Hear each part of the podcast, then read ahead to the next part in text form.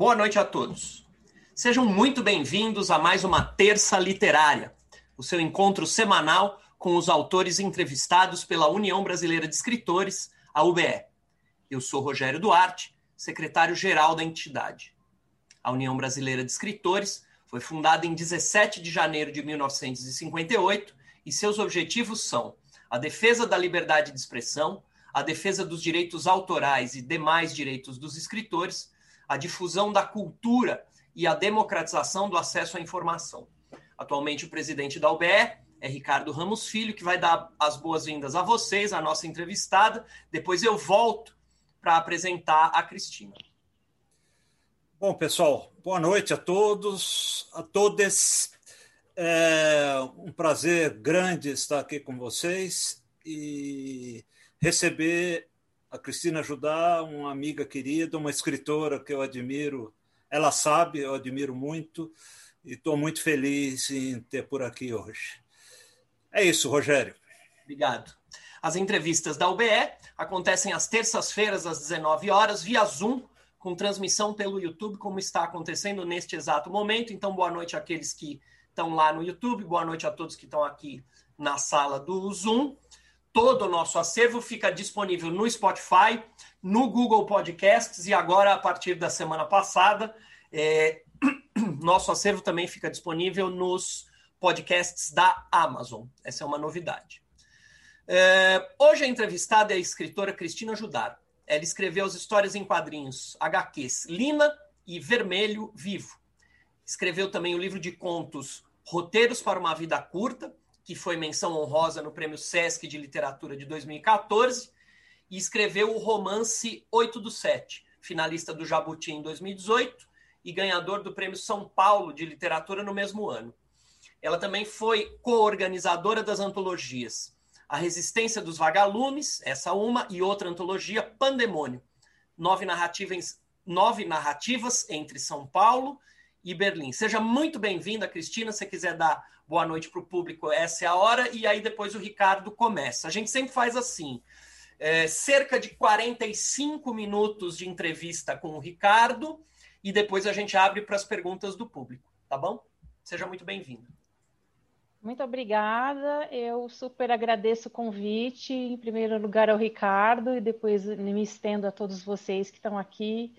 É muito gostoso, muito bom e acho que muito importante a gente manter esses canais né, de comunicação e de conversa sobre literatura, aquilo que a gente ama. Então, para mim é um prazer, estou aqui, estou à disposição para a gente bater aquele papo hoje. Obrigada. Legal, Cris. Então vamos lá. É, tem uma, a pergunta inicial é uma pergunta quase que padrão aqui da gente é uma curiosidade que a gente tem sempre com relação ao escritor. Você nasceu em São Paulo, presumo que tenha sido criado aqui em São Paulo mesmo. É... E aqui que deve ter nascido, você deve ter se feito leitora. Né? É, como que veio esse amor para os livros? Você cresceu muito apegado a eles? Você já quando menina já gostava de ler, já era uma leitora ávida? Olha, eu posso dizer, Ricardo, que eu tive a sorte de ter pais que me estimularam né, é, a leitura desde muito pequena. Então, na minha casa, além da gente ter gibis, aquela coisa de criança mesmo, e que era muito comum, é, eu também ganhava livros. Então, além dos vários brinquedos que eu tinha, eu era normal eu ganhar livros. Então, dessa forma, eu fui, aos pouquinhos, fui, lógico que ficando apaixonada, já fiquei, acho que eu não me lembro de não ter gostado de ler nunca. Quer dizer, eu, quando eu, eu, eu, penso assim no, na memória, no, no, registro mais antigo, eu me lembro do prazer de eu estar lendo. Então, é, isso era muito bom. E o meu pai também tinha uma biblioteca, digamos assim, não muito extensa, mas ele tinha alguns livros que eram dele, assim, guardados. E eu, mesmo criança, sem poder pegar aqueles livros de adulto, eu ia lá e fuçava e, e aí começava, comecei a ter essa curiosidade, assim. Então, posso dizer que eu estive numa casa que, de alguma forma, não eram grandes leitores, não eram pessoas que consumiam muitos livros, Mas eu tinha, eu, eu tive esse referencial, mesmo que fosse de uma maneira modesta, eu tive esse referencial. Então, para mim, foi super importante. Assim. Bacana. Cris, uh, em uma balada literária, eu vi um escritor ficar muito bravo por ter sido caracterizado como um autor de literatura gay. Né? Uhum. Ele reagiu dizendo que nenhum autor hétero é classificado assim. É, você, como militante das mais ativas da causa LGBTQI, é, eventualmente pode também ser assim chamada, embora a sua obra seja muito mais do que isso. Como você reage? Isso te incomoda também? Olha, é, a partir do momento que a gente trabalha com determinadas temáticas, é natural que as pessoas talvez te classifiquem dessa forma. O que, que eu vejo? Eu, particularmente, não me considero uma, uma autora LGBTQIA, eu não coloco nenhum rótulo na minha literatura, até porque eu escrevo sobre diversos temas, né? Posso incluir a temática, incluo a temática queer, digamos assim, sempre que eu sinto a necessidade e quero, mas também nos momentos em que eu não sinto necessidade, eu não incluo, escrevo sobre quaisquer outros temas. Já está sentindo aquilo, né? Sim, sim. No momento. E... Né?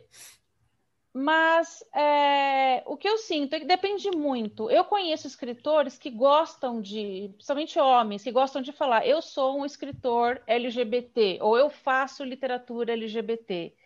E não é menos legítimo, né? A gente tem que é, entender que é, vão existir inúmeras maneiras de se autoclassificar, que as pessoas, alguns vão gostar é, disso, desse rótulo, outros vão se sentir aprisionados, outros vão achar que não é necessário, que você está criando um estigma em cima daquela pessoa, ou que ela, é, de agora em diante, então você só pode escrever sobre essas temáticas e não mais sobre outras. Então, eu, particularmente, gosto de ser vista como escritora. Eu sou escritora, ponto. Mas se alguém vier tocar nesse ponto, eu vou esclarecer. Eu acho que eu não vou chegar a ficar brava nesse intuito, dessa maneira, mas acho que eu vou esclarecer. Vou falar que eu né, sou escritora, trabalho sim com essa temática. Acho importantíssimo que a literatura é, reproduza certos corpos, certas vivências que a gente vê pouco, ou a gente vê de maneira, como eu disse, estigmatizada, de maneira cheia de clichês. Às vezes a gente quer trazer né, um arejamento, é, mudar, mudar, é, é mostrar outras formas. Então, a literatura é muito importante para isso também, mas sem estigmas. Acho que também colocar rótulos muito fechados é bem complicado. Eu, eu, eu particularmente, não, não sou adepta disso, não. Maravilha, maravilha. Concordo. é... Vamos falar um pouquinho do 8 do 7, que é um livro que eu, que eu curto tanto, que eu gosto tanto, tá? Embora o, o premiado 8 do 7 tenha sido lançado em 2017, eu particularmente eu acho que ele ainda continua muito atual, né? É, principalmente por causa dessa dicotomia que, que nunca foi tão evidente como é agora, a questão do sim não, contra favor, bem e mal, essa coisa é, eu acho que é muito atual, talvez até por não, haver a, a alternativa. Eu acho que o momento atual ele pede que a gente se posicione, né? a gente tem que se posicionar. É, as personagens Magda e, e a Glória assustam a sociedade careta em que a gente se transformou. De certa forma, você já previa o que aconteceu? Uau! Nunca parei para pensar sobre isso, Ricardo. É... Eu acho que não, não, que eu tenha previsto, mas eu acho que eu já estava, é... de alguma forma, conectada a alguns movimentos né, comportamentais, alguns fenômenos comportamentais que já estavam acontecendo mas que, digamos, essa sociedade careta que você diz não estava percebendo. Então, de alguma forma, isso chegou no livro por eu querer trazer essas representações que eu não via, é, essa fluidez nos relacionamentos, que eu acho que pode se aplicar a qualquer pessoa, independente né, de sua orientação. Eu acho que uma certa fluidez, uma certa leveza, é mesmo dentro dos dramas que são vividos. Principalmente nos diálogos, né? Os diálogos são, sim, são, são, são, muito gostosos, assim, muito fluidos. Né? Sim, e essa fluidez também, é, é, ela, ela, ela aparece nos diálogos, ela, ela aparece na forma com que cada uma fala sobre si mesma e sobre a outra e os seus relacionamentos e os seus próprios dramas também, suas dores. Uhum. Então, é, 8 do 7 traz muito isso. Eu acho que ele traz um pouco desse pensamento, como você também bem colocou, de colocar um pouco as coisas em extremos, em polaridades, de como a gente às vezes precisa quebrar um pouco isso e ver o que há no entre essas polaridades. Talvez é muito mais interessante, rico, cheio de matizes, de tonalidades, do que a gente ficar ou é isso ou é aquilo, né? Ou é terra ou é céu. Então, o Serafim trabalha muito isso. Ele é uma personagem que provoca muito, muito de reflexão nesse sentido também.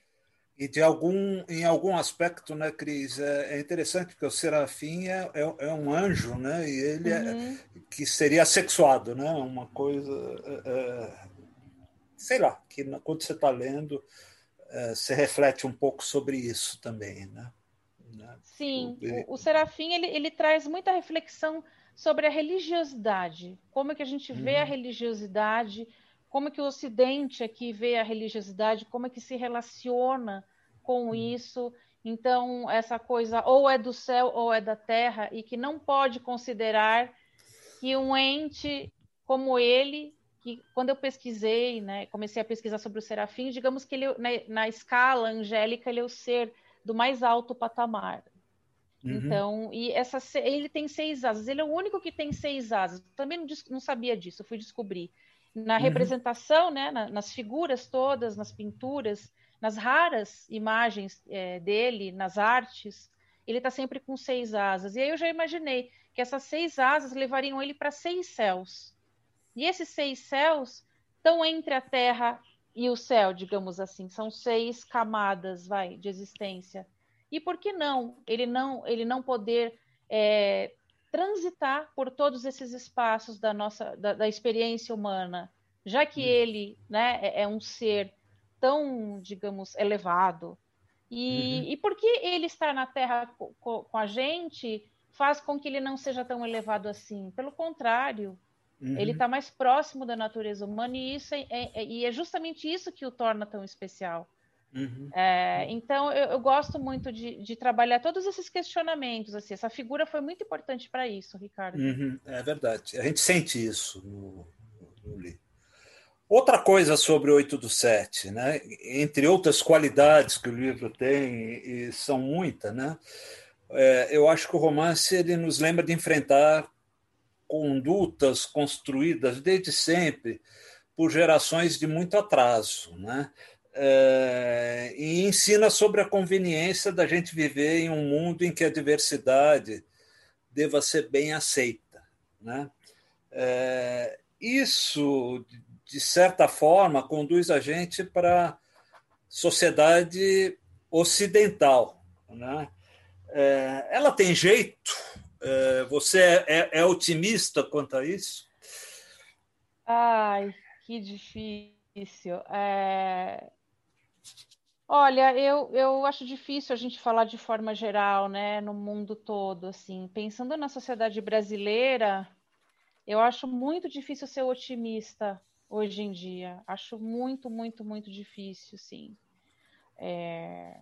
Então, pelo menos examinando né, os caminhos que a gente está indo. Claro, existem muitas conquistas, existem é, o trabalho maravilhoso de muita gente em várias frentes, artistas, é, militantes, enfim. A gente vê em, em, vários cantos, né, gente trabalhando para que haja respeito à diversidade. E quando eu falo diversidade, não digo apenas de gênero, apenas questão. Eu acho que diversidade em, números em todos, aspectos. É, é isso, exato.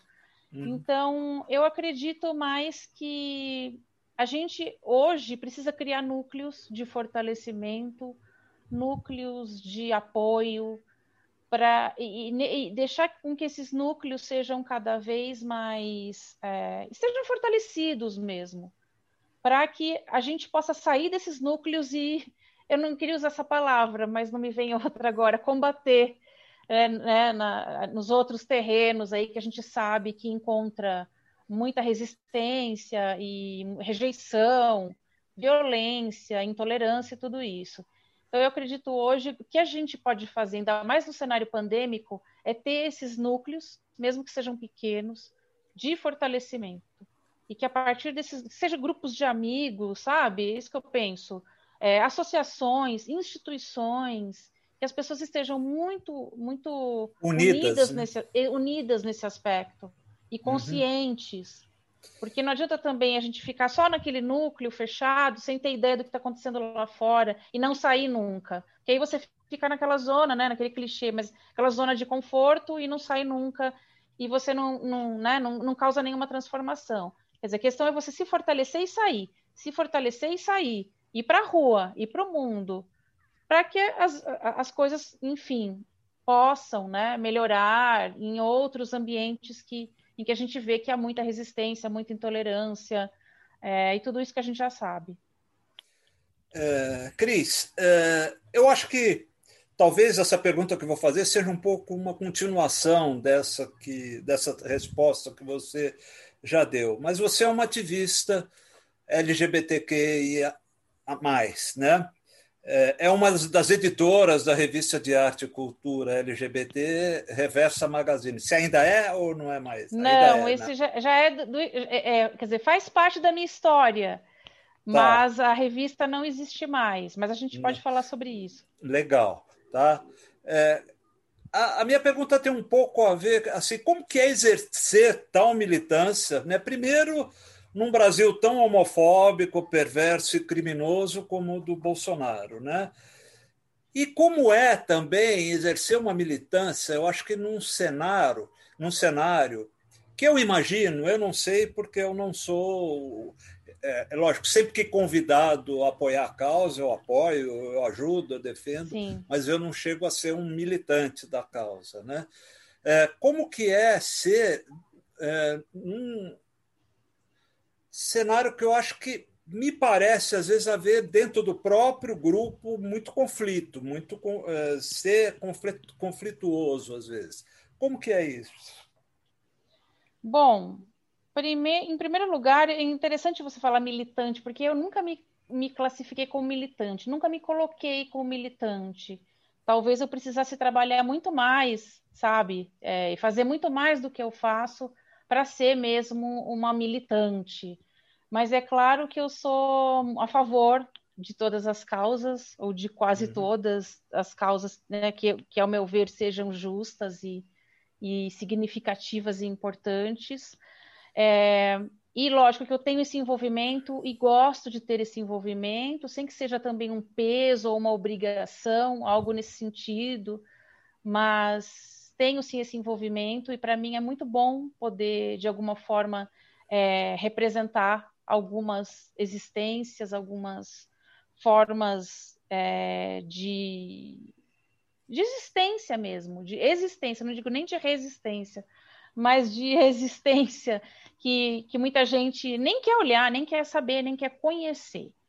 É natural que num grupo em que haja uma camada da sociedade, na verdade, em camadas da sociedade. São pessoas que vêm de todos os cantos. Então, até eu estou pensando aqui grupo, não sei se a palavra mais certa é grupo também, mas eu ia falar em um grupo em que existe tamanha diversidade, é quase que impossível é, que não ocorram diferenças ou de, de pensamento, de visão, assim como em qualquer outra, né? Nem sempre todas as pessoas heterossexuais concordam em tudo e nem sempre todos os LGBTQIA vão concordar em tudo. A gente vai ver conflitos também.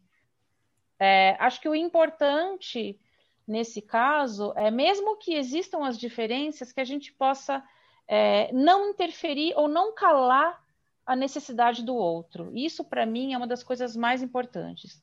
Então, se determinada letrinha, vamos lá, numa letrinha eu não vou falar nenhuma delas, mas X, vamos dizer que tinha que exista a letrinha X ali na sigla. Se ela não dá certo com a letrinha W, né? Ou elas pensam de maneira diferente algumas questões, que a X não queira calar a W e que a W não queira calar a X. Que consigam, ao menos, trabalhar, digamos assim, ou, ou se manifestar de maneira em, em paralelo. Para mim é isso. Uma convivência pacífica, né? Uma, uma convivência relativamente pacífica e que um não queira calar a fala do outro, um não queira é, afundar aquilo que o outro diz que é importante ou dizer que é menor. Eu acho que esse é o maior desafio, na minha opinião, assim, é uhum. tentar uhum. manter todas essas pautas correndo e que a gente consiga, na medida do possível, ter diálogo. Dentro de um cenário horroroso que a gente tem Dentro hoje. Dentro de um né? cenário pavoroso, é importante que a gente tenha diálogo, porque a gente eh, tem do lado de fora muita, muita coisa horrível já para para ter que enfrentar, para também ter problema né, do, entre uhum. os nossos, digamos assim. Mas uhum. eu, eu, eu, penso também que, que isso é uma fase da humanidade. Eu gosto, aí nesse sentido, sou otimista. Gosto de pensar que um dia, não sei quando, se a gente continuar aqui nessa terra. se, se ela continuar, se, se, se, ela continuar é, existindo. Exato.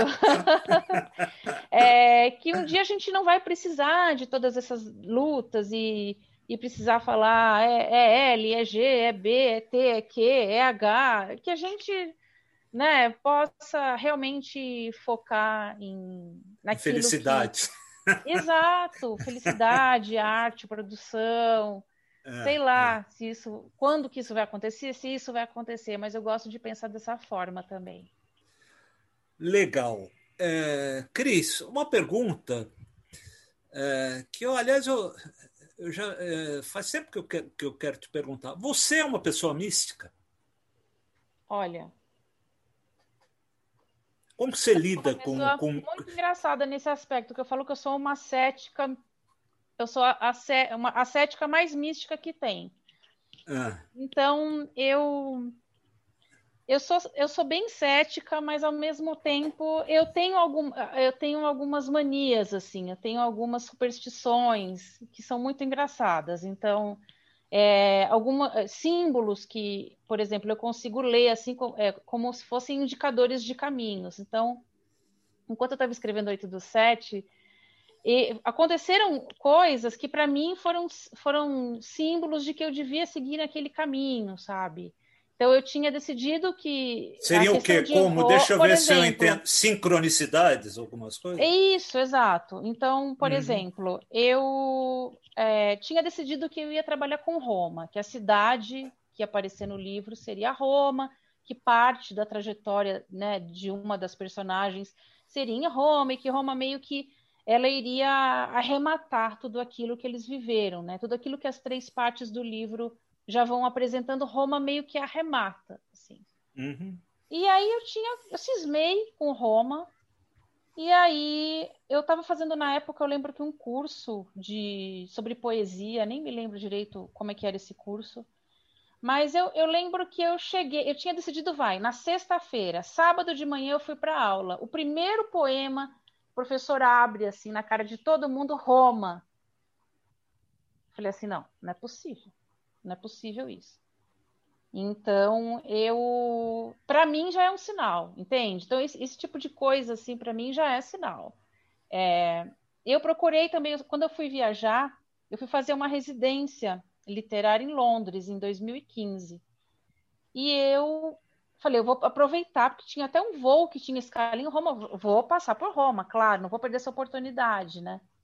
Uhum. E aí, em Roma, é, Quer dizer, em Roma eu não achei, curiosamente, eu não achei nenhuma, nenhuma representação pictórica do Serafim. E eu procurei demais.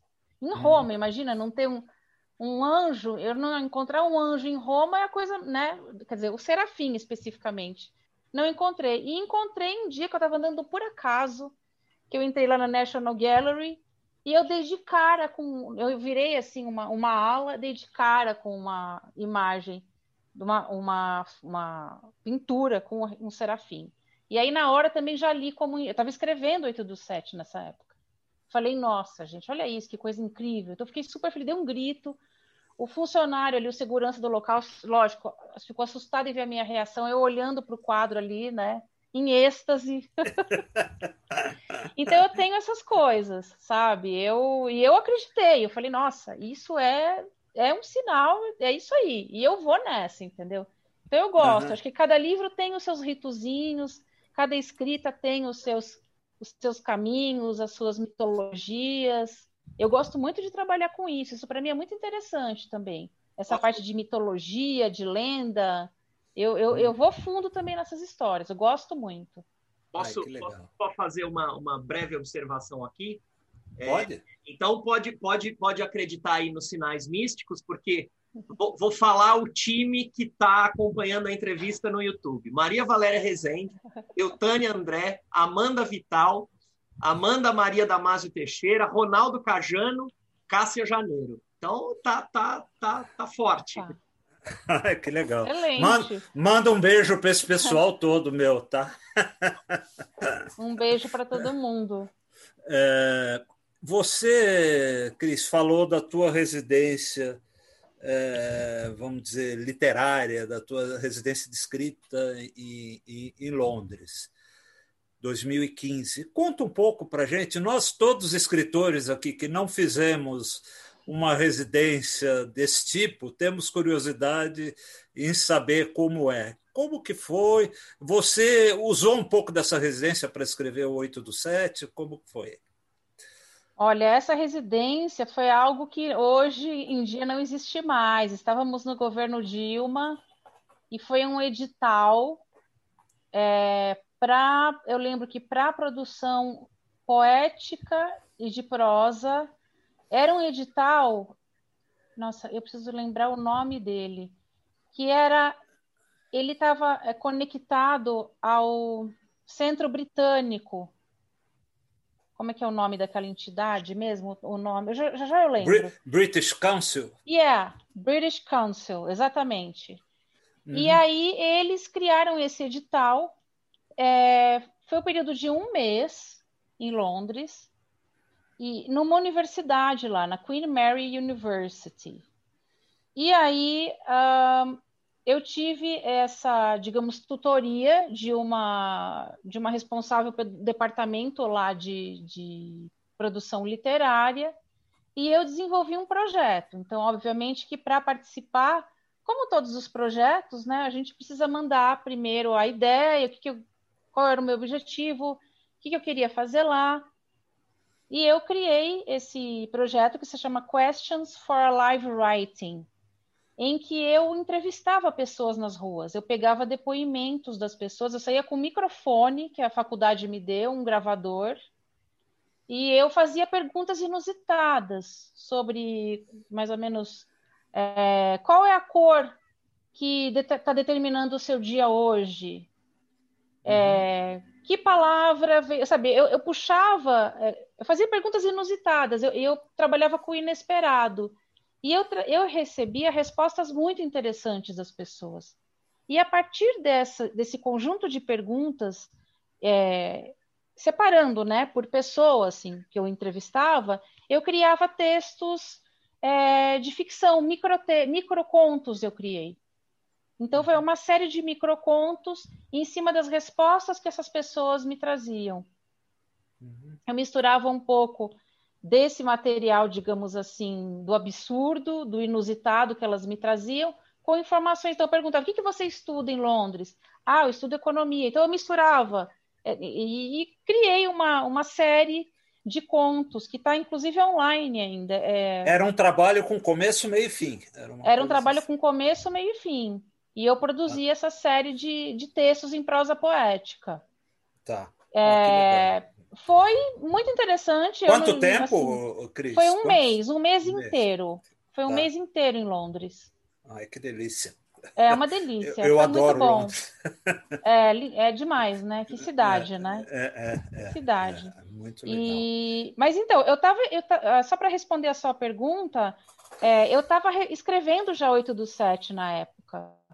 E aí, é, eu parei 8 do 7, fiz o projeto, tive que me desconectar totalmente. Parei o projeto, parei 8 do 7, fiz deixou, o projeto, deixou, viajei, deixou o Serafim guardado. Deixei o Serafim guardado, mas me encontrei com ele em Londres, olha só. E aí, só quando eu voltei para o Brasil, que eu coloquei a cabeça no lugar de novo, que a gente leva né, um tempinho, aí que eu retomei a escrita de 8 do 7. Já com a vivência de Roma, que eu aproveitei passei por Roma, fui andar, fui sentir as ruas, fui ver toda aquela maravilha, né? Que uhum. é Roma, e foi muito bom também para me ajudar a compor a, a última parte do livro. Uhum. Os uhum. sons, né? Eu, eu, eu, fico com muita atenção. A sonoridade, para mim, é muito importante na literatura. Sim, sim. Então, as falas, a, a, a voz, o cântico, né? O cântico que está hum. presente na voz dos, dos italianos, todo aquele. É, um, é, é, incrível, né? Tudo aquilo, é, e tudo isso foi extrato, tudo isso foi utilizado, assim. Foi muito uhum. bom ter passado por essa experiência. Que legal, Cris, que legal. Só, só dizer para o pessoal que está na sala, quem quiser fazer perguntas por favor, coloca no bate-papo o nome é, para eu colocar na fila. O primeiro já é o Paulo Mauá. E o pessoal do YouTube que quiser fazer perguntas também, só escreve lá no, no, no bate-papo, que tá, tá, tá só amor aquele bate-papo lá do YouTube, viu? é, então, quem quiser fazer perguntas que estiver lá no YouTube, por gentileza, só escrever que eu faço aqui quando forem ali por faltando 15 ou 10 minutos para as 8, a gente começa as perguntas do público. Desculpa interromper de novo. Então vamos lá, Cris. Uma dúvida que eu tenho, é, que aí é uma dúvida que, que acaba aparecendo para mim às vezes também. É, hoje em dia, porque assim, você é, começou escrevendo conto, publicou conto, publicou mini conto, escreveu um romance. O, Elas Marchavam sobre o Sol é romance também. É romance. Você hoje se é, considera mais contista ou mais romancista? Onde você está se sentindo mais à vontade como escritora? Olha, interessante essa sua pergunta. É... Eu, eu, eu tenho os meus ímpetos e as minhas vontades têm sido direcionadas em dois caminhos. Não consigo determinar um só, não. Ah. É, essa parte de a parte de criação, digamos assim, de um, uma prosa que se aproxima muito da poesia, uma prosa poética mais breve, ela tem aparecido para mim com bastante força. Eu tenho já juntado um material é, nesse sentido. Inclusive, eu criei um, um projeto que está no meu Instagram, para quem, enfim, costuma é, mas está no meu Instagram pessoal, misturado com todo o resto que eu publico lá, que chama-se uhum. é, Notas do Desespero Pandêmico. Uhum. E essas notas do desespero pandêmico são justamente trechos quase confessionais, assim, o que esbarram no confessional, em que eu trabalho com essa fronteira da prosa com a poesia. E a sonoridade da palavra tá ali, assim, num, com um foco, com uma lente de aumento assim das maiores. E eu tenho trabalhado com isso e cheguei a fazer alguns textos também avulsos que eu não publiquei em nenhum lugar, é, que, que, caminham mais esse, né, que vão mais para essa direção. Prosa e curta. fora isso, prosa curta. Mas uhum. uma prosa curta muito particular, sabe? Muito, muito poética. Muito poética, exatamente. Tá. E é, que de repente não é um conto com começo, meio e fim, não, não é nada disso, é, é, uma outra, digamos assim, pegada, como se diz. Tá. E, e a parte é, é, é romance, de escrever o romance da prosa mais longa, eu gosto muito de desenvolver. Eu, eu depois de 8 do 7, eu dei continuidade, que até acabou desaguando agora no Elas Marchavam e em que eu também me dediquei a um trabalho em que, né, a narrativa mesmo, que tem aquele tem o início, que tem todo o desenvolvimento e em várias partes até a sua conclusão. Então, para mim, esses dois caminhos são bem interessantes, mas de uma maneira muito minha, né? De uma maneira muito do jeito que eu sinto que comigo funciona. Ou seja, os dois, né? Os dois não tem um, um particular. Os dois não. estão aí, os dois então, estão aí com igual peso. Sim. Né? Para mim, sim. É. Foi mais ou menos o que eu entendi. É, uhum. É, é, isso, né? Escuta, Cris. Bom, tem livro novo no pedaço, né? Já está em pré-vendas no site da Dublinense. O livro se chama, para quem quiser anotar, Elas Marchavam sobre o Sol. A capa, eu vi ontem a capa, você publicou ontem a capa, acho que a capa ficou linda, tá? um desbunde a capa. Você deve ter ficado muito feliz com a capa, né? É... Fala um pouco sobre o livro, aproveita para fazer um comercial dele, quanto que vai ter seu lançamento, é... se vai ter lançamento, live de lançamento, essas coisas. Fala um pouco sobre tá. o, o, livro. É, elas mar marchavam sob o sol, é, ele é um romance que traz é, um trabalho já de do que também? De pelo menos uns dois para três anos, e em que eu, eu, eu me dediquei à narrativa de duas jovens que estão prestes a fazer 18, quer dizer, que vão fazer 18 anos em 12 meses. Então eu parto desse, desse primeiro mês e vou falando da, da, história de cada uma, vou colocando as vivências de cada uma a cada mês, até elas completarem 18 anos. É... Olha Oi? que legal, que bonita. O ah, Rogério botou a capa aqui. Legal. Que ótimo. é, bom, eu, é, é, são Ana e Joan. Uma chama-se Ana, outra chama-se Joan a Ana tem toda uma vivência é, muito assim dos nossos dias em relação ao que é exigido da mulher em termos de aparência física, questão estética, questão de reproduzir algumas exigências, de, de respeitar algumas etapas que são tidas como fundamentais na vida da mulher ela é bombardeada pelos anúncios, ela é bombardeada pela pressão familiar, pelas pressões da sociedade. Ela traz todo esse tipo de reflexão. E a Joan, ela que aparece em paralelo, ela é uma jovem que tem todo um, um repertório de ancestralidade, de trabalhar com o inconsciente, de trabalhar com o mitológico, de trabalhar com o rito, de entender a, as questões da vida, da morte. É, ela, ela trabalha tudo com essa parte mais mitológica, mais lendária e de ancestralidade mesmo, é, que ela recebe da avó dela, que é a pessoa que cria ela.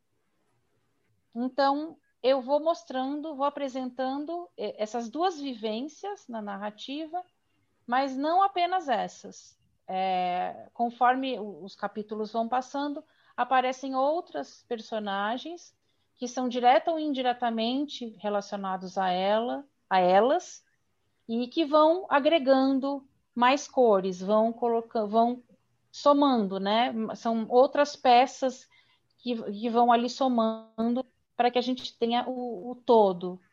É, a questão do cárcere, do encarceramento, para mim é uma palavra que diz muito sobre o que, o que eu trabalhei nesse livro.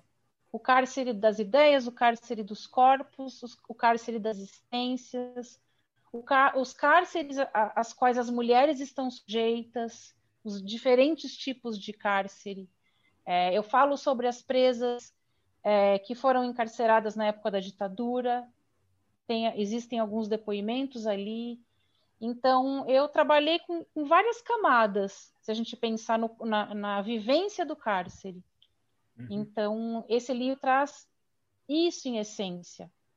Uhum. Então, a parte do poético, do mitológico, do lendário, e a parte aqui do instantâneo, daquilo que é descartável, daquilo que é imediato, é, daquilo que é urgente e que muitas vezes nos afeta de uma maneira negativa. Trabalhei com tudo isso. O livro está em pré-venda pelo site da Dublinense. Então, quem tiver interesse, é só entrar no site da Dublinense, que eu acho que é dublinense.com.br, imagino que seja. E, uhum. e já está em pré-venda. A gente ainda não tem uma data específica para lançamento, nem sei se vai. Mas eu acho que provavelmente a gente vai ter uma live, sim. Eu acho que é bem provável. Mas ainda não tenho nenhuma data para passar. Mas o livro, não. enfim, a capa tá linda. Eu também achei um desbunde. E eu fico muito feliz que muita gente está feliz também com a capa. Não, é a, a Luísa, é mérito da Luísa, maravilhosa, que trabalha na Dublinense, que é uma profissional incrível, que assim que ela me mostrou essa capa, eu fiquei assim, falei, nossa, é essa capa. O Rogério botou o, o site aí embaixo, tá, ah, gente? Que ótimo. Quem viu, tá? Perfeito tá? Mas é, a capa realmente é maravilhosa. Eu queria pedir desculpa porque eu li sobre, né? Elas caminhavam sobre o sol, elas iam queimar eu os pés, soube, né? É, iam exato. queimar os pés, não dava, né? Não é possível, né? É, mas estou louco para ler, Cris. Vou, que vou, bom. vou comprar logo, logo já vou entrar lá no site, já vou, já vou, já vou pedir, tá? Ah, ficou muito é, feliz novos planos, Cris? O que, que você tá, já está trabalhando em alguma coisa? O que, que você está. Que, que... Pois é. Aliás, é uma coisa também que eu tenho dúvida, porque assim, eu trabalhei muito mal na, na pandemia. Eu achava que durante a pandemia eu ia conseguir trabalhar mais e percebi que eu trabalhei menos na pandemia em termos de literatura. Outras atividades da casa me consumiram. É. Como foi para você? Você tem novos planos e conseguiu trabalhar legal na pandemia? Então, eu consegui trabalhar legal, por incrível que pareça. Eu, eu, também achei que eu não fosse conseguir, não. Assim, com honestidade, eu achei que não fosse rolar nada. Eu, uhum. além do, das notas do desespero pandêmico, eu organizei com o Fred de Giacomo, que é outro autor, que é meu colega também lá da editora Reformatório, é, a uhum. gente organizou uma, uma antologia de, de contos, né, de ficção, com uhum. alguns autores que a gente quis fazer justamente essa. A gente quis apresentar a vivência da pandemia em São Paulo e em Berlim. O Fred, na época, morava lá. Então, a uhum. gente organizou essa antologia e foi algo que para a gente foi bem legal. É uma antologia, inclusive, que pode ser baixada por quem quiser, gratuita, que está com um trabalho de arte maravilhoso também, do designer. Uhum. E, enfim, consegui produzir uma antologia. É, continuei trabalhando, né? No, logicamente que todos esses meses estava trabalhando no Elas Marchavam. E já estou uhum. trabalhando em outro livro, sim. Eu estou uhum. já com outro livro. Romance. romance. Um outro romance que eu estou lendo, relendo, paro, fecho, deixo um tempão, abro, leio de novo. E assim uhum. vou. Eu vou uhum. é, reescrevendo e deixo ali a massa, né? A uhum. massa do pão, deixo lá ela sozinha, uhum. deixo ela uhum. lá, só depois de um tempo que eu volto para ela. Então uhum. já estou trabalhando, sim. Eu acho importante. Eu fiquei muito tempo, muito tempo. Eu fiquei o que eu considero para mim muito tempo. Eu lancei 8 do 7 em, no final de 2017. Então, agora só que eu estou lançando, então, para mim, eu estou com essa necessidade mesmo de produzir mais e de conseguir publicar, porque para mim foi muito tempo ficar esses anos todos, todos quase sem nada, né? Tirando as antologias, quase sem nada de produção, assim. Cris, pesou a régua tá alta? Pesou o, o 8 do 7 ter ganho o prêmio? Na hora de você escrever um novo romance, é, automaticamente você já se cobra, já fica. Eu tenho que, que manter o mesmo nível, vou ser cobrada. Isso de alguma maneira é, incomoda? Olha, dizer que isso não passa pela cabeça seria uma mentira deslavada, né? Então é claro que a gente pensa, é claro que a gente, nossa, será? Como que vai ser? E a receptividade desse, e, e, e tudo esse tipo de coisa. Mas o importante, é, isso, isso tem que ser um pensamento, a gente tem que deixar ele passar. Eu observo. Não pode travar, eu né? vejo, né? mas ele faz parte de, de vários, sabe, de vários fluxos que estão passando aqui é, pela minha cabeça. Então, ele é, é mais um, mas uhum. ele não é determinante para nada. Isso é o mais importante. Ele não determina nada. Porque uhum. se eu começar a agir conforme esse pensamento, eu não vou eu vou perder a espontaneidade que eu tenho eu vou entrar num, num, num sentimento ruim, uma coisa de aflição, de, de querer atingir um, né, um, um sei lá o que também, um ideal que tal e, e, não, eu quero fazer aquilo que é verdadeiro.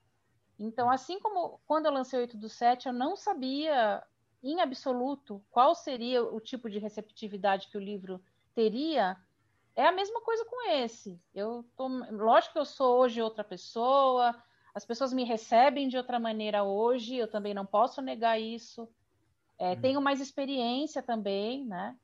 Uhum. Mas eu não quero deixar fazer com que eu, o que eu vejo é que colegas que às vezes travam, não conseguem mais escrever ou sentem uma angústia enorme e eu não quero passar por isso, sabe? Eu não vou fazer com que isso me, me prejudique. Então, uma coisa tão boa, né? Não pode né? não, terminar é, sendo ruim, né?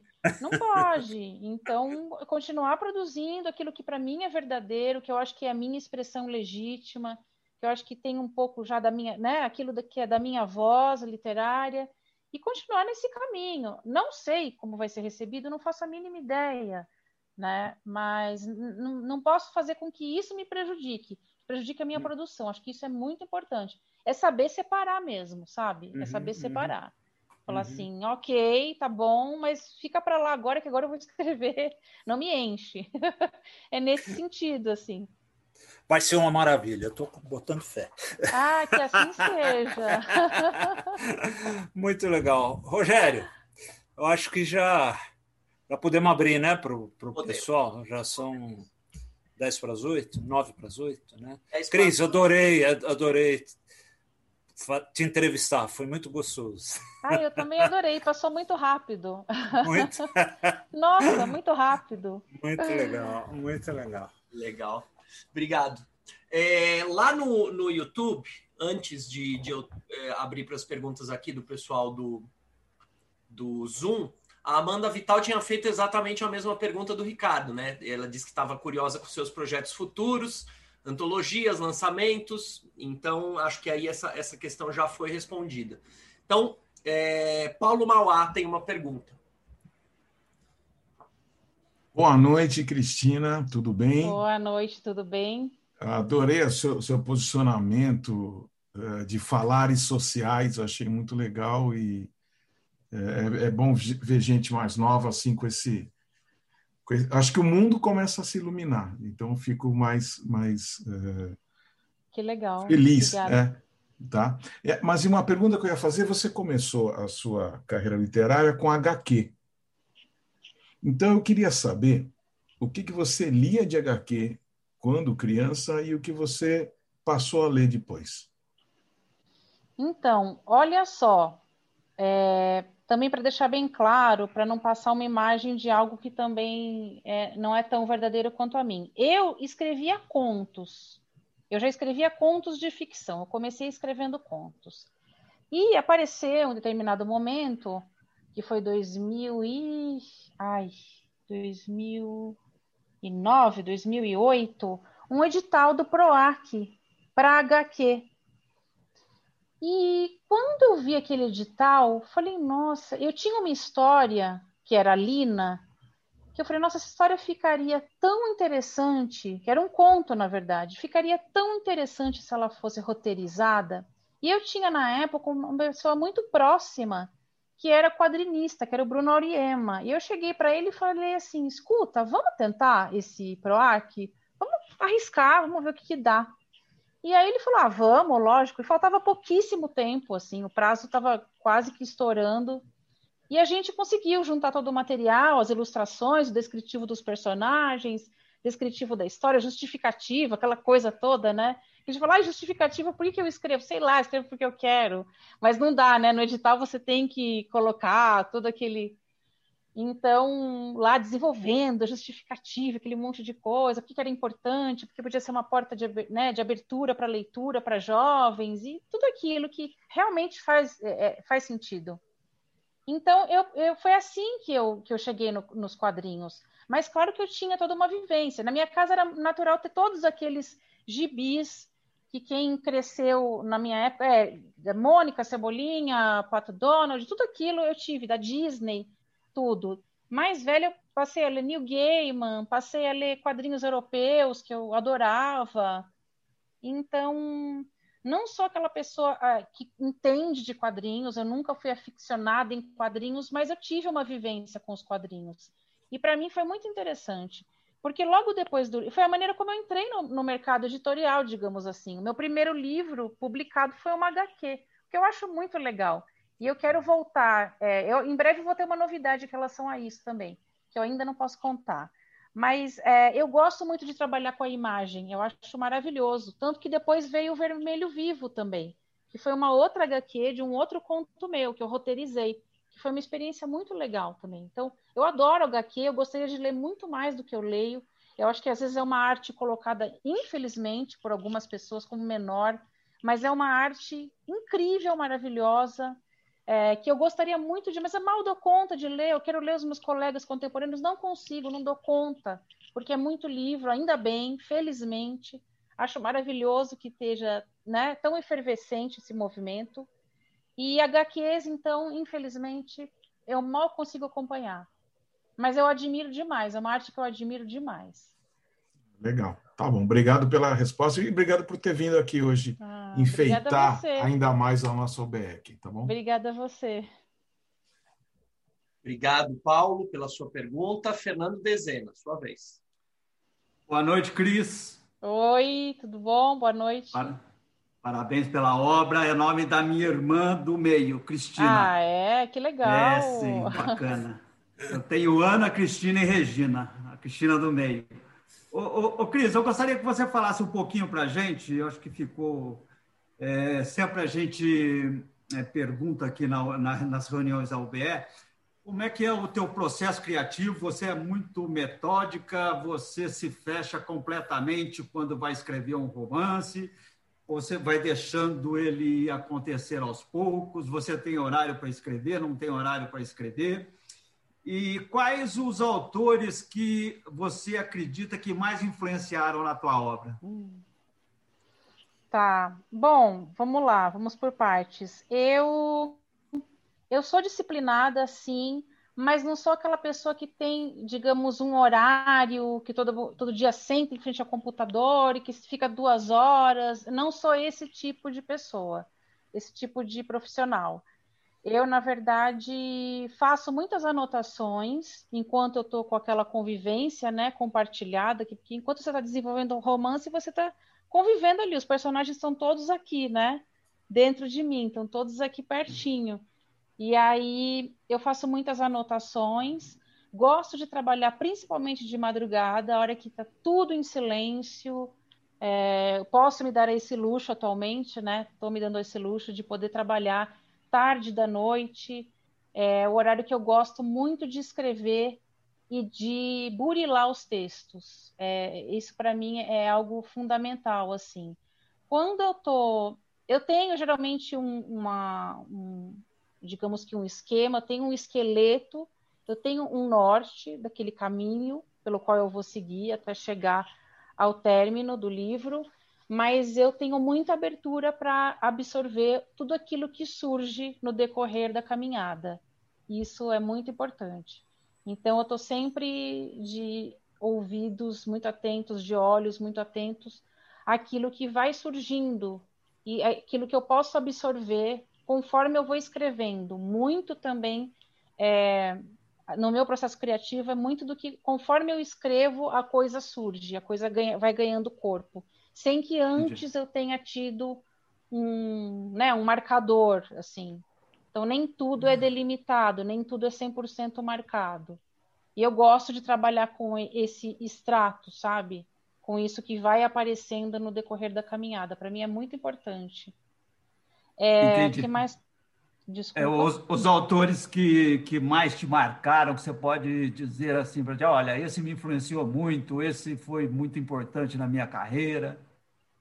Olha, é... eu acho que tudo é influência. Eu, eu sou uma pessoa que gosto de falar que eu, gosto, que eu tenho influência de música, que eu tenho influência do cinema, tenho influência daquilo que eu vejo na rua. Eu tenho influência do que eu ouço, das pessoas falando, tudo, o mundo me influencia. É, e eu gosto, eu quero muito que o mundo sempre me influencie, sabe? Mas de autores, pensando no começo, quando eu comecei, o é, Cortázar foi bem importante para mim. Eu adorava aquela loucura toda do Cortázar. É, Márcia Denser, que é uma escritora brasileira, é, eu gosto muito dela, que fez Diana Caçadora, Tango Fantasma. É, que mais? Eu, eu, eu, eu tenho uma memória bem ruim, então eu não gosto de citar muitos nomes, porque obviamente eu vou esquecer outros, vou falar, ah, eu esqueci de falar esse. Borges foi importante para mim, Ana Cristina César foi importante para mim, Caio Fernando Abreu foi importante para mim. É, nossa, se eu for agora pensar. E, e, e assim, eu, eu, gosto de dizer hoje que tudo me influencia. Os colegas que eu consigo ler, os meus contemporâneos, me influenciam. Os grandes nomes também me influenciam. É, tudo aquilo que eu puder ter acesso, que é isso que eu quero hoje, o máximo, quero poder ler mais do que eu sempre li, tudo isso me influencia.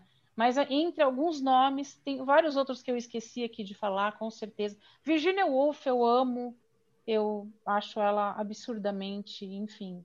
Hum. Amo o Farol, para mim é um dos livros mais importantes que eu já li. É... Mais ou menos esses, assim, de começo, né, de início. Eu, se eu ficasse mais tempo aqui, eu, vou, eu ia lembrar de vários outros nomes. Bacana. Parabéns pela obra. Ah, obrigada. Obrigado, obrigado pela palhinha hoje à noite aqui. Valeu. Obrigado, Dezena. É... Karina, sua vez. Olá, boa noite, Cristina. Oi, Obrigada, tudo bom? Tudo bem. Bom, olha, primeiro, a, a, uma das perguntas que eu ia fazer, o Dezena já antecipou, que era também sobre as. No caso, eu iria perguntar mais sobre as mulheres que você lê, né? o que faz você querer escrever, o que, quais são, eram as mulheres que você se inspirou aí também.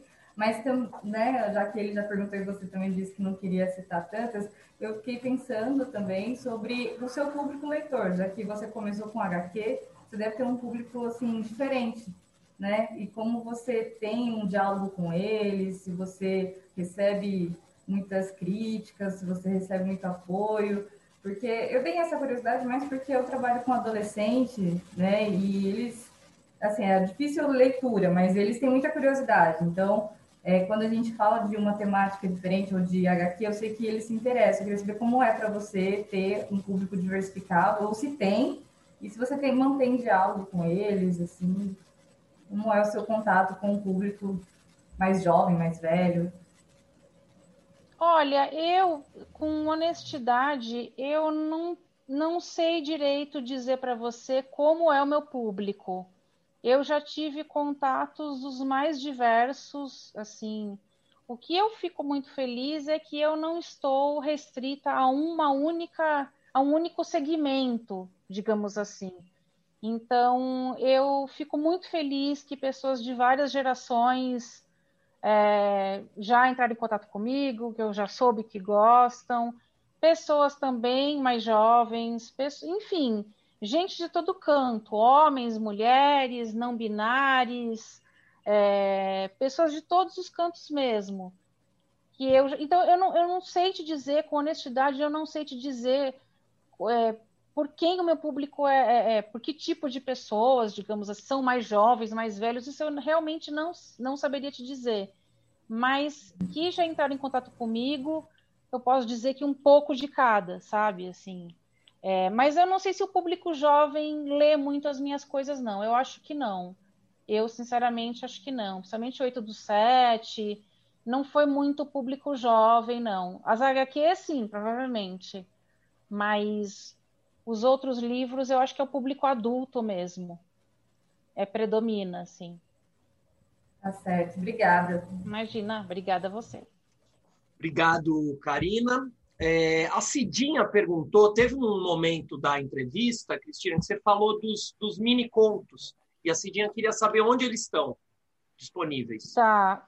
É, é, na verdade, são, queria saber se são os, os mini, con, mini contos do Questions for a Live Writing que, da residência, será? Cidinha, se você quiser abrir seu microfone, sinta-se à vontade, tá bem? Pode, pode é, é, dialogar se quiser. Se não, pode responder pelo, pelo bate-papo também. Sim, são esses. Ah, tá. Ó, eu estou digitando aqui. É só colocar Questions for a Live Writing, Cristina ajudar, que vai aparecer. É uma página que se chama Ar Archive for Now. Mas se você colocar Questions for a Live Writing e o meu nome, já vai abrir para a página, já vai direcionar para a página. E ali tem essa, esse, essa coleção, digamos assim, de contos que eu fiz nessa época, com a versão em português e inglês. Obrigada. Imagina, obrigada a você. Legal, obrigado. É, Cristina, eu, eu me coloquei na fila. Tá. é, depois de mim ainda tem o Walter. Eu, eu, como eu vou conduzindo, eu não gosto muito de furar, mas essa, essa pergunta eu queria fazer. Cristina, você, eu não sei se você conhece é, Paul, Paul, Preciado, esse, esse autor aqui. Eu, eu explico a, o porquê da pergunta. Hoje eu, eu participei de uma banca de, de doutorado de, é, a respeito do processo de queerização na obra de uma escritora portuguesa chamada Maria Velho da Costa.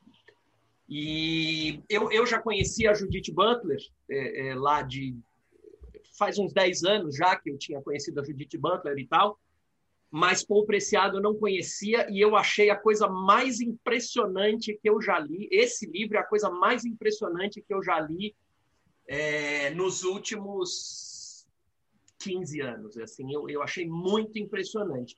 E o, a, a minha pergunta, objetivamente, é a seguinte: teve um determinado momento da entrevista que você falou que alguns textos seus eram textos é, que não eram propriamente contos, não eram propriamente poemas, eles tinham uma forma literária um pouco. É, sei lá, nem sei que nome dá.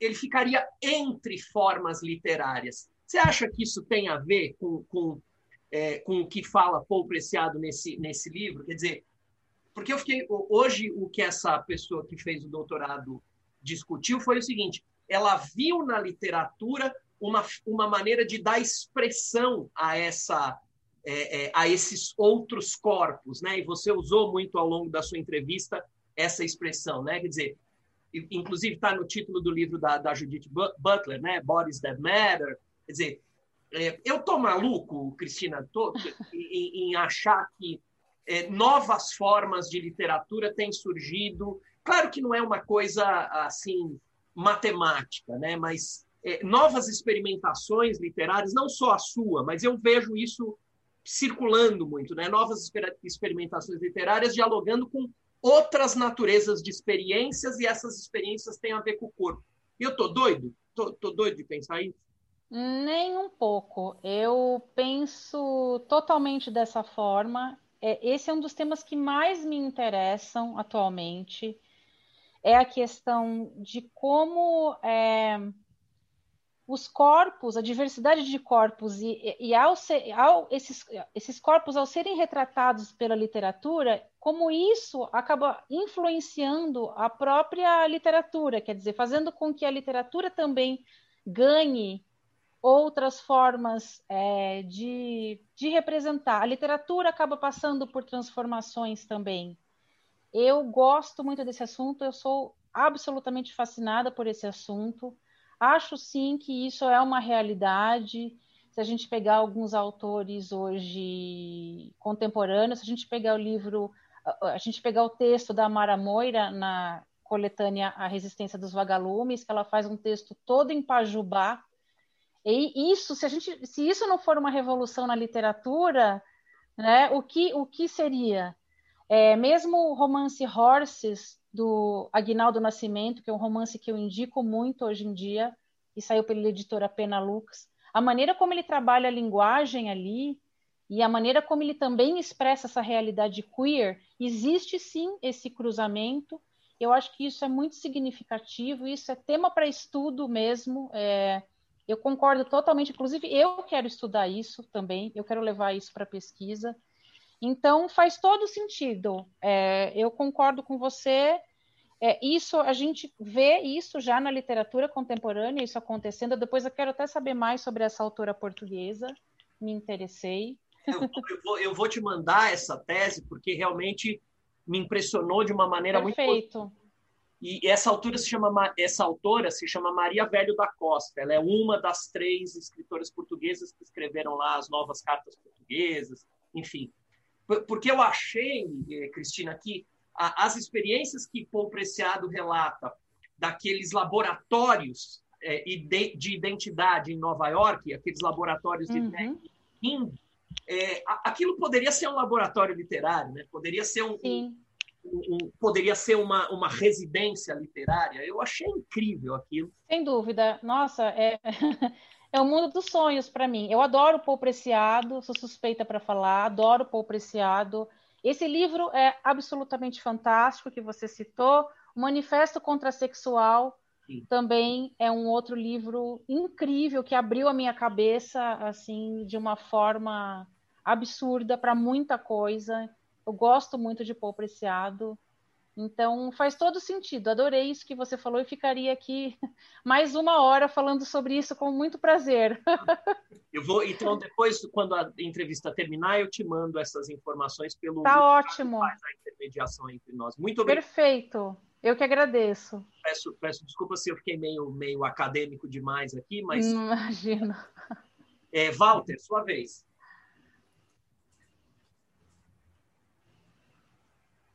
Oi, boa noite, Cristina. Boa noite. Em, em relação ao, ao, título do livro que foi apresentado para a gente, é, enquanto elas caminham sobre o sol, isso, né? Você comentou de que, de certa forma, os personagens enfrentam a dualidade da vida e a condição dos limites do cárcere.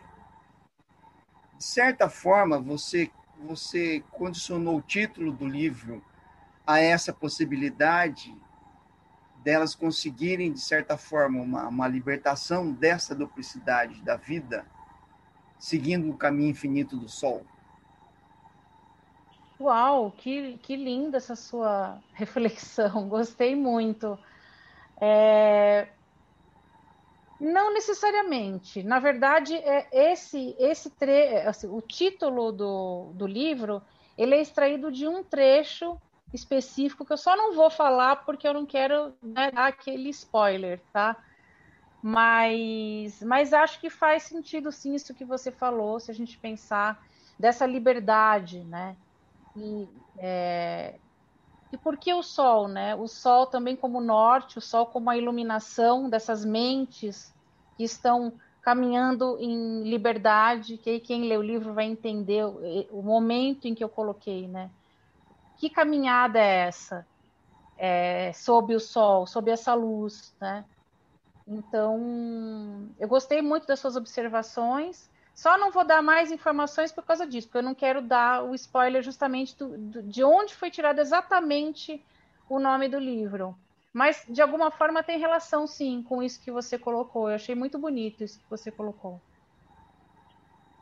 Beleza, obrigado, viu, querido? Prazer Obrigada a você. Obrigado, Walter. É, pessoal, se ninguém é a última chance para os envergonhados, se alguém quiser fazer aquela última pergunta. Se não, eu vou partir para o encerramento. Sempre tem alguém que ali no finalzinho. Opa, Ricardo Fernandes, aí eu falei? sempre tem os, os, os mais tímidos que sempre pegam essa última chance. Vamos lá, Ricardo. Oi, Cristina, tudo bom? Olá, tudo bem? Tudo jóia. É, a minha pergunta tem a ver com sonoridade. Você, num determinado momento da sua entrevista, citou da, dessa questão quando você foi para a Itália, de ver a sonoridade dos italianos, né? E eu fiquei curioso para saber como isso entra na hora de você escrever. Quer dizer, é, é, você, por acaso, faz poemas, quando você escreve contos, quando você escreve prosa poética, você transfere essa sonoridade dos seus sei se você faz poemas, mas no caso das suas prosas poéticas, para os seus romances, quando você está escrevendo? Olha, para mim funciona mais como uma forma que já é a minha forma de escrever, sabe? Então, é, seja no romance ou seja na, na prosa poética, eu já meio que naturalmente, digamos assim, instintivamente, eu já vou é, trabalhando com essa camada. Eu gosto é, que o meu texto tenha uma camada a mais de significado que é feita pela sonoridade. É, eu, eu, é um elemento a mais para que o leitor possa, digamos, desfrutar da obra, possa entender aquilo que está sendo, a mensagem que está sendo transmitida. Então, não é que eu transfiro de um para outro, eu acho que isso já está em mim, está é, tá na minha escrita, já faz parte. Lógico que em alguns momentos eu posso falar, não, agora eu não vou trabalhar tanto isso, eu vou fechar um pouco mais pra, em outra direção, mas é, meio que a coisa acontece para mim. Eu acho que eu já, já me dediquei tanto a desenvolver essa parte que para mim hoje já ela acontece sem que eu precise intencionalmente falar agora eu vou trabalhar a sonoridade. Ela meio que já na hora que eu estou produzindo, sabe que eu estou tecendo ali o texto, porque é um tecer, né? A gente vai tecendo aos pouquinhos, a gente vai puxando um fiozinho, vai puxando o outro. É um trabalho de muita atenção, né? Quase uma uma carpintaria, assim. A gente vai ali aos pouquinhos. Então, o som, ele, ele também precisa ser contemplado para mim. Eu preciso que o som seja agradável ao meu ouvido e que ele traga uma, uma certa musicalidade que faz sentido é, para aquilo que está sendo narrado naquele momento. Não sei se eu respondi bem a pergunta, mas. Respondeu sim. Respondeu, ah, então sim. tá. Obrigado, Cristina. Obrigada a você. Muito bem. É, então, agora a gente vai partir para o encerramento. Cristina, eu te peço licença de um minuto, só para eu apresentar para o pessoal as, as entrevistas das próximas semanas. Depois, o Ricardo se despede. É, você, é, se quiser, faz uma última fala, e aí eu fecho, então, a nossa entrevista de hoje. Vou partilhar com vocês aqui na tela as nossas próximas entrevistas. É, já tem bastante coisa marcada. No dia 9 de março, a gente tem Cristiane Costa. É, Ricardo, se você quiser é, comentar aí, aí, em algum momento os próximos entrevistados. 16 de março, Guiomar de Gramont. Dia 23 de março, Jefferson Tenório. Dia 30 de março, Alexandre Lobão. 6 de abril, Clínio Camilo. E 13 de abril, Carla Madeira. Okay? Então, gente, eu acho que são todos, Rogério, são todos escritores, alguns bem conhecidos, mais conhecidos, outros não tanto, mas eu acho que eu acho que os nomes deles já, já são um, um chamariz para todo mundo ver, ver a, a entrevista, né? São escritores importantes. Legal. Muito bem. É, então, é, Ricardo, se quiser fazer as despedidas, é, eu te agradeço. Bom, eu queria agradecer a presença de todos, né? Vocês sempre comparecem, muita gente que está aqui são amigos que, que estão presentes aqui quase, quase toda terça-feira. Então, isso é muito importante, isso ajuda muito, isso é muito legal. É, obrigado por é, prestigiarem a OBE. Né? Cris, muito obrigado, foi muito legal entrevistar você. É, gostei demais da entrevista. É, essa entrevista vai ficar gravada, você logo pode estar ouvindo, compartilhando, e, e, eu acho que vai interessar muita gente, porque foi muito legal. Muito obrigado. E você tem na gente aqui da UBE é, uma entidade que está à sua disposição, precisando, pode contar com a gente. Um grande Ótimo. beijo. Outro beijo, Ricardo. Muito obrigada. É, eu adorei a entrevista. É, eu achei muito interessante porque muitas perguntas nunca ninguém tinha feito para mim, então gostei muito assim da originalidade das perguntas. Foi um papo muito gostoso, então obrigada a todo mundo que, enfim, compareceu e, e participou. E a você, Ricardo, pelo baita convite maravilhoso aí. Também Obrigado. estou à disposição. O que precisarem, pode contar comigo também, do mesmo jeito. Obrigado, Cris.